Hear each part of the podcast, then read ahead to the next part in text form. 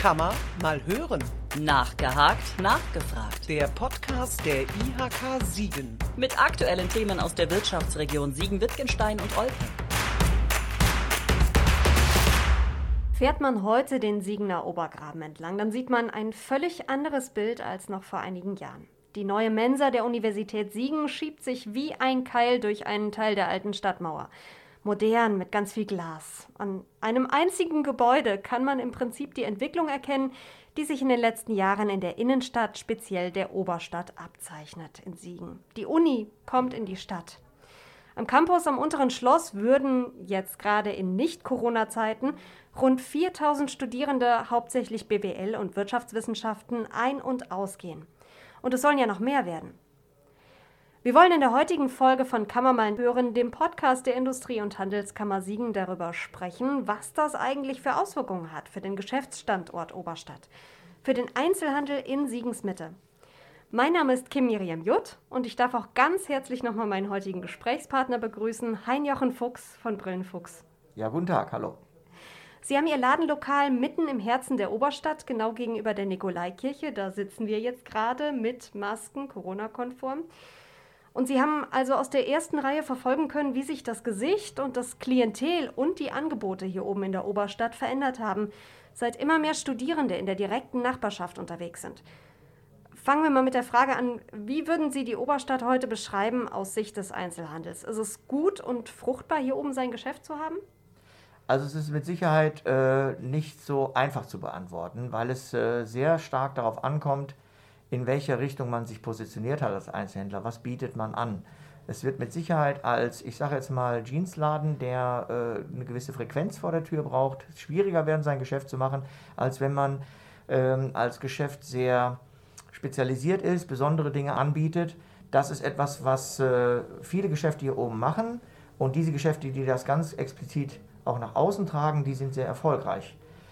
Ähm, die aktuelle Situation durch Corona hat natürlich dem Einzelhandel sehr, sehr stark zugesetzt und tut es weiterhin. Und die große Problematik ist, dass man im Moment überhaupt nicht abschätzen kann, was wird denn zum Beispiel in einem Jahr an Einzelhandelslandschaft da sein. Nicht nur in Siegen, sondern allgemein in Deutschland und auch sozusagen weltweites Problem. Keiner weiß so genau, wie der Einzelhandel diese Situation überstehen wird, äh, was noch für Fördermöglichkeiten da sind, äh, welche Geschäfte genug Rücklagen haben, um das Ganze abdecken oder abfedern zu können. Insofern ist es sehr schwierig, da eine Vorhersage zu machen. Äh, wenn man sich die letzten Jahre anschaut, dann sieht man ganz klar, dass speziell dieses Thema der Studenten in der Stadt schon Veränderungen erzeugt hat. Ähm, es sind äh, mehr Geschäfte dazugekommen, die auch studentischen Bedarf haben, wobei ich den Eindruck habe, dass das sich im gastronomischen Bereich noch deutlich mehr bemerkbar gemacht hat als im reinen Einzelhandelsbereich. Ähm, was wir gemerkt haben, ist, dass auf jeden Fall die Frequenz in der Oberstadt in den letzten Jahren deutlich zugenommen hat. Und wir haben ja auch hier in der Oberstadt offensichtlich einen äh, interessanten Treffpunkt für junge Leute. Das fängt schon im Januar, Februar an, wenn die ersten Sonnenstrahlen rauskommen und die Temperaturen nicht unter Null liegen, dass dann nachmittags äh, die Leute schon auf den Treppen der Nikolaikirche des Marktplatzes sitzen und dort die letzten Sonnenstrahlen genießen. Ähm, das hat es vor zehn Jahren so noch nicht gegeben. Haben Sie das Gefühl, das treibt Ihnen auch neue Kunden ins Geschäft? Haben Sie Studierenden unter Ihren Kunden? Also das ist natürlich äh, so freilich nicht zu sagen, weil man sieht jemanden nicht an, ob er studierend ist oder nicht, aber wir haben schon sehr viel junge Kundschaft im Laden, ja. Das ist so und das hat auch in den letzten Jahren zugenommen. Insofern gehe ich davon aus, dass es damit auch zu tun hat. Wie ist denn die Stimmung bei den Einzelhändlern hier oben in Bezug auf die Uni? Bringen die Studierenden denn wirklich Geld in die Kassen der Einzelhändler hier oben? Auch da hat jeder Einzelhändler seine eigene Meinung zu, das muss man ganz klar sagen. Mhm. Und es hängt mit Sicherheit auch davon ab, wie der Einzelhändler positioniert ist. Wenn er sehr hochwertige, exklusive Dinge anbietet, ist es tendenziell so, dass die Leute sagen, also das bringt mir gar nichts, dass die Uni in die Stadt kommt. Andere Branchen äh, sind halt so, dass sie von der Ausrichtung her ganz klar auch das jüngere Publikum ansprechen und dementsprechend auch was merken. Was ich denke, was man aber ganz grundsätzlich sagen kann, ist, dass allein die Frequenz, allein das Leben, was durch die Studenten in die Stadt kommt, schon sehr viel Vorteil hat. Ich nehme mir mal als Beispiel, wenn man unten am Kölner Tor steht, guckt den äh, Berg rauf und man würde dann nur ein, zwei Leute den Berg rauflaufen gehen sehen, dann würde man vermutlich sagen, naja, ob ich da hochlaufen soll, das weiß ich nicht, ob das was bringt. Wenn da aber jetzt äh, zwei Dutzend Leute hochlaufen und man ein gewisses Leben auf der Straße hat, dann wird man tendenziell auch weiterlaufen und wird auch feststellen, dass es dann weitergeht. Insofern ist das mit Sicherheit ein sehr, sehr großer Vorteil, auch wenn vielleicht der einzelne Einzelhändler nicht so viele Studenten direkt in der, im, im Laden hat. Gerade dieses Bild die Kölner Straße hoch, da, also wenn wir da mal kurz zurückblicken wollen, als die City Galerie gebaut worden ist, hat sich ja das ganze Leben, ganz viel Publikum eher nach unten in die Unterstadt verlagert und die Oberstadt war plötzlich wie ausgestorben, obwohl die Kölner Straße mal als die steilste Einkaufsstraße in Deutschland galt und plötzlich war total tote Hose. Und dann hat sich ja auch die ISG Oberstadt gegründet, zu der Sie auch gehören. Genau. Was hat sich denn seitdem getan und welche Rolle hat die Uni dabei gespielt? Mhm. Also äh, es wird immer gerne kolportiert, dass das so gewesen ist, dass durch die City Galerie die Oberstadt ausgestorben wäre. Da muss ich ganz klar sagen, das ist nicht so. Der eigentliche Knackpunkt, den die Oberstadt verkraften musste, war der Weggang des Kaufhofs. 98 wurde der Kaufhof geschlossen, praktisch im gleichen Jahr, wo die City Galerie eröffnet wurde. Es haben letztendlich nur drei Geschäfte aus der Oberstadt sind in die City Galerie gegangen und sind aus der Oberstadt weggegangen. Aber dadurch, dass der Kaufhof weg war, der als Magnet in der Oberstadt über Jahrzehnte hinweg die Leute angezogen hat, war es halt so, dass die Attraktivität in dem Bereich einfach anders war. Und dazu kommt natürlich auch das, was Sie sagen, was positiv ist, nämlich die steilste Fußgängerzone ist eigentlich negativ, denn wir werden immer fauler. Das muss man so sagen. Am liebsten wird man mit dem Auto ins Geschäft fahren.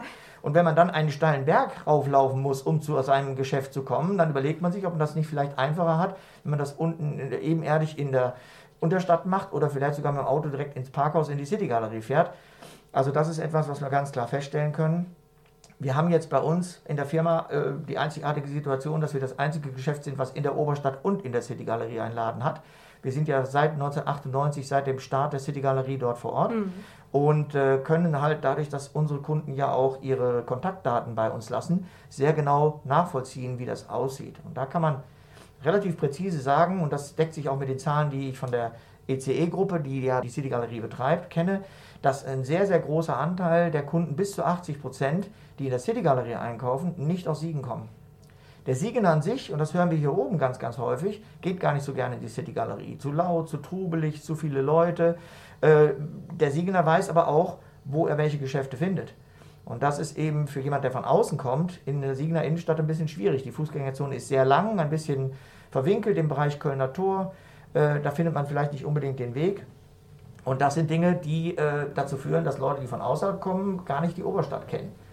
Und äh, deswegen war das für uns auch der Grund zu sagen, wir versuchen ein zweites Standbein aufzumachen, was im Nachhinein auch wirklich die richtige Entscheidung war.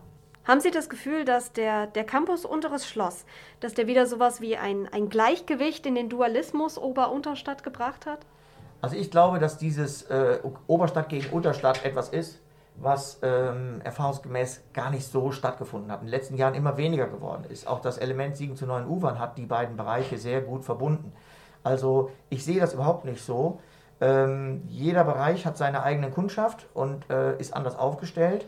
Und von der Seite her äh, sehe ich da gar nicht die Notwendigkeit, das zu tun. Was insgesamt passieren wird, und das ist jetzt schon passiert mit dem Campus Unteres Schloss und wird mit Sicherheit mit den weiteren Dingen, die die Uni jetzt in den nächsten Jahren vorhat, äh, noch mehr passieren, ist, dass einfach insgesamt mehr Bewegung da ist, dass mehr Leben in die Oberstadt kommt, dass mehr Publikum da ist. Ja, dass die eben gar nicht die Scheu haben vor dem steilen Berg, beziehungsweise es eben auch äh, den steilen Berg raufen müssen. Und wenn sie schon mal da sind, werden sie feststellen, dass hier oben eben auch sehr interessante Geschäfte gibt und sehr interessant auch äh, eine, eine, hohe Verweilqualität gibt, die äh, sich in den letzten Jahren vor allen Dingen durch die gastronomischen Angebote eben nochmal deutlich verbessert hat. Und wo Sie eben von Kaufhof gesprochen haben, kam mir natürlich direkt das Karstadt-Gebäude in mhm. den Sinn. Es stand ja auch eine Zeit lang auf der Kippe, ob Karstadt überhaupt hier bleibt. Das wäre der nächste Schlag gewesen für die Händler in der Oberstadt, der nächste Anziehungspunkt, der weggefallen wäre. Jetzt wird Karstadt praktisch auch noch in den Campus integriert. Ist das auch nochmal ein Pluspunkt? Ja, auf jeden Fall. Wobei man da sehen muss, wie entwickelt sich das äh, Konzept Warenhaus in den nächsten Jahren überhaupt. Ja, weil äh, auch das ist kein Siegener Problem, sondern eigentlich ein, ein bundesweites dass äh, zumindest ich den Eindruck habe, dass äh, das Konzept Warenhaus eigentlich nicht mehr wirklich zeitgemäß ist. Also ganz viele Leute wollen halt einfach nicht so ein großes Haus, wo es von allem etwas gibt, sondern wollen eher speziellere Läden. Das wäre ja dann sozusagen die Weiterentwicklung eben das Thema Einkaufscenter. Äh, da merken wir seit Beginn Corona ganz, ganz klar, dass es ganz, ganz viele Leute gibt, die im Moment Menschenansammlungen vermeiden und dementsprechend auch nicht gerne in die City-Galerie gehen obwohl die City Galerie, dadurch, dass die Geschäfte äh, da jetzt im Moment durch die Corona-Zeiten geschlossen sind, da sind sowieso sehr, sehr wenige Kunden im Center. Trotzdem ist man im geschlossenen Raum und im Moment haben wir den Eindruck, und das merken wir zum Beispiel auch ganz stark beim Wochenmarkt, dass man lieber an der frischen Luft einkauft oder sich an der frischen Luft bewegt und dann mal kurz in ein Geschäft geht und dann wieder rausgeht an die frische Luft, statt eben die ganze Zeit im geschlossenen Gebäude zu sein. Und von der Seite her muss man sehen, wir sind auf der einen Seite sehr froh, dass der Karstadt hier in Siegen nach wie vor äh, äh, existiert und auch äh, weiter plant, ganz klar, mit, mit Mietverträgen und Ähnlichem. Ähm, aber wie lange insgesamt das Konzept Warenhaus funktionieren wird, das muss man halt wirklich grundsätzlich mal abwarten. Wo wir bei dem, bei dem Karstadt-Gebäude jetzt schon als prägendes Gebäude irgendwie in der Oberstadt sind, ich habe diese Woche noch gelesen, dass das frühere Kaufhaus Hettlager, das zu meiner Zeit äh, als Café Hett bekannt war, von der Uni gekauft worden ist und dass hier auch noch eine zentrale Uni-Bibliothek entstehen soll.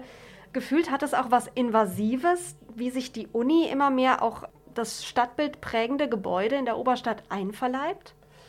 Ja, das, wobei ich das sehr positiv sehe, weil das Hettlager-Gebäude Café Hett für die Jüngeren, stand ja viele, viele Jahre leer. Stand nachdem Hettlager rausgegangen ist, viele Jahre leer, nachdem das Café Hett rausgegangen ist, viele Jahre leer.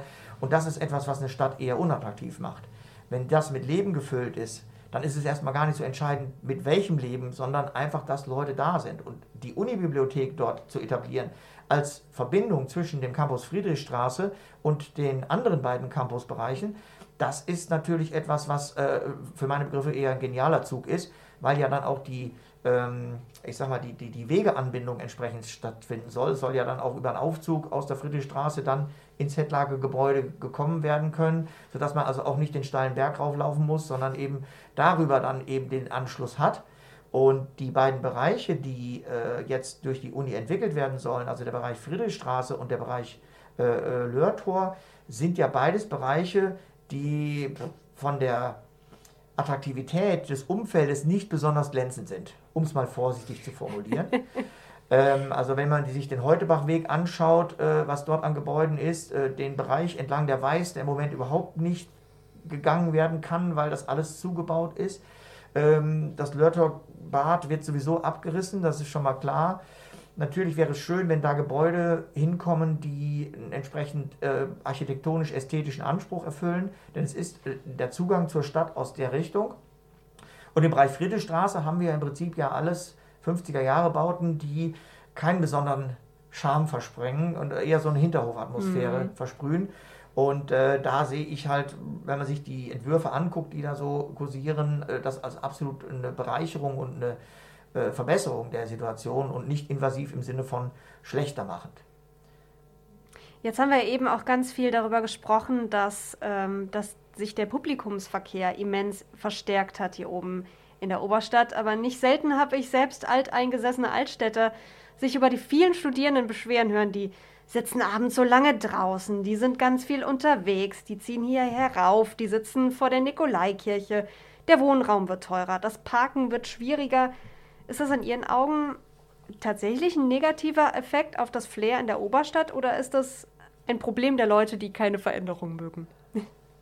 Nein, so kann man das auch nicht sagen. Natürlich ist es so, dass die Wohnqualität durchaus äh, beansprucht wird. Wir haben es letztes Jahr im Sommer erlebt, das war durch Corona mit Sicherheit nochmal verstärkt, weil natürlich die jungen Leute keine Chance hatten, irgendwo in Diskos oder Kneipen oder sonst was zu gehen, also blieb nur draußen zu sitzen und der Sommer war ja ein sehr schöner, sehr warmer Sommer sodass also die Chance, äh, auch lange in der Nacht draußen sitzen zu können, ohne zu frieren, dann da war. Grundsätzlich ist eigentlich schön für die Oberstadt, dass die jungen Leute sich praktisch freiwillig dieses Areal rausgesucht haben, denn man geht natürlich dahin, wo man sich besonders wohlfühlt, wo eine schöne Umgebung ist und ähm, das spricht schon dafür, dass das hier einfach ein Flair hat, was die Leute anzieht. Auch die FISMA-Anlage, all diese Dinge. Ähm, dass mit solchen Sachen auch äh, negative Dinge verbunden sind, ja, das ist leider so. Äh, wenn man sich in anderen Städten umhört, die mit Universitäten zu tun haben, mit jungen Leuten zu tun haben, ähm, wo man sagt, wir möchten gerne großstädtisches Flair, dann gibt es eben leider auch diese ähm, Nebenwirkungen sozusagen. Und äh, das wird man nicht zu 100% vermeiden können. Es sind ja verschiedene Dinge unternommen worden und man kann letztendlich einfach nur an die Vernunft der Leute appellieren.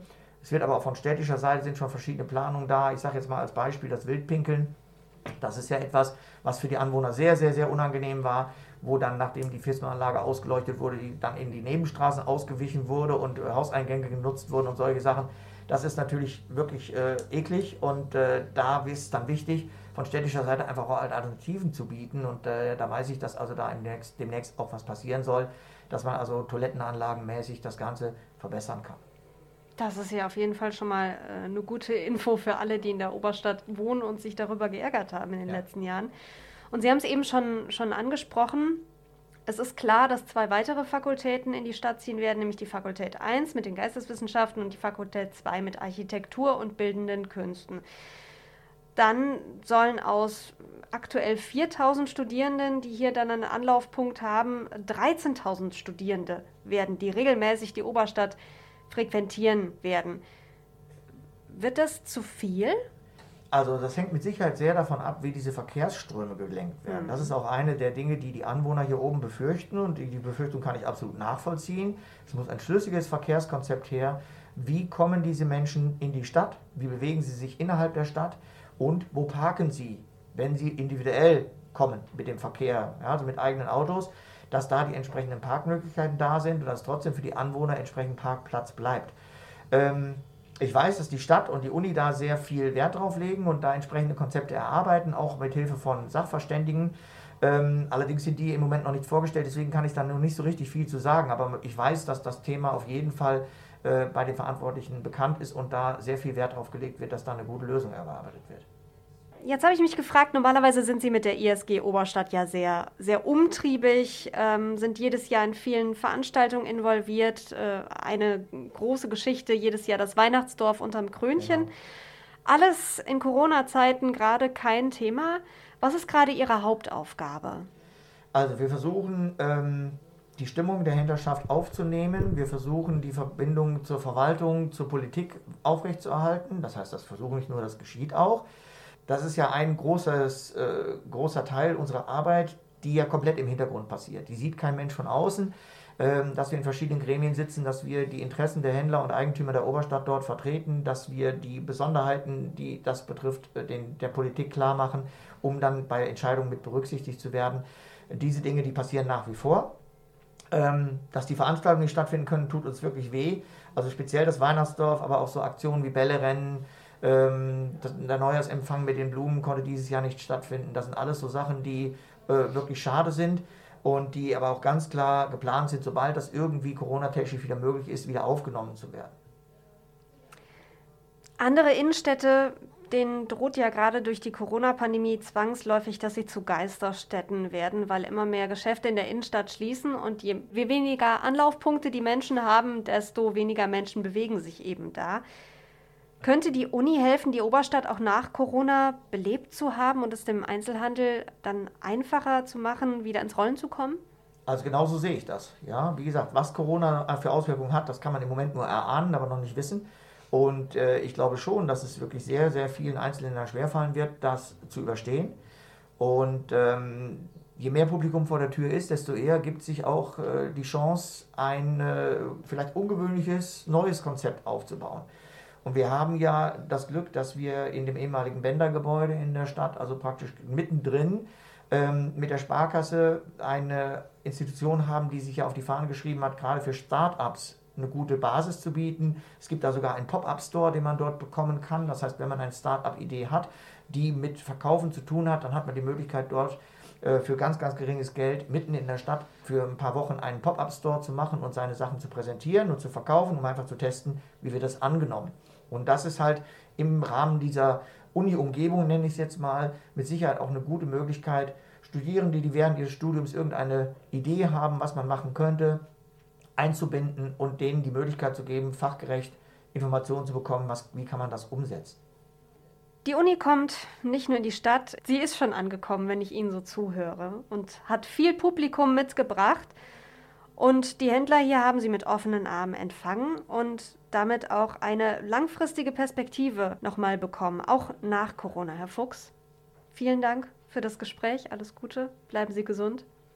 Vielen, vielen Dank. Und halten Sie uns auf dem Laufenden, was Sie mit der ISG Oberstadt Sehr noch alles auf die Beine stellen. Genau. Dankeschön. Genau. Wir planen schon auf jeden Fall kräftig und äh, sobald Corona uns äh, das zulässt, äh, werden wir auch diese Dinge wieder machen.